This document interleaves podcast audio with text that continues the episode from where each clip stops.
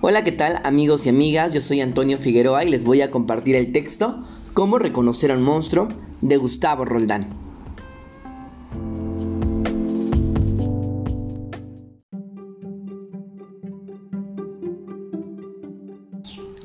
Si nos encontramos ante algo que pudiera ser un monstruo, es mejor asegurarse de que realmente lo sea.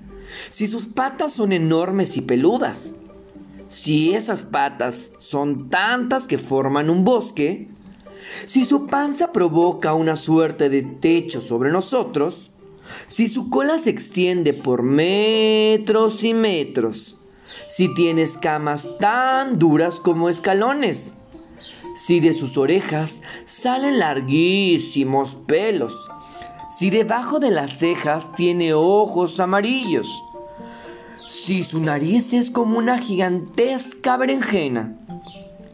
Y sobre todo, si tiene una boca oscura y llena de dientes. Entonces, no caben dudas. Es un monstruo.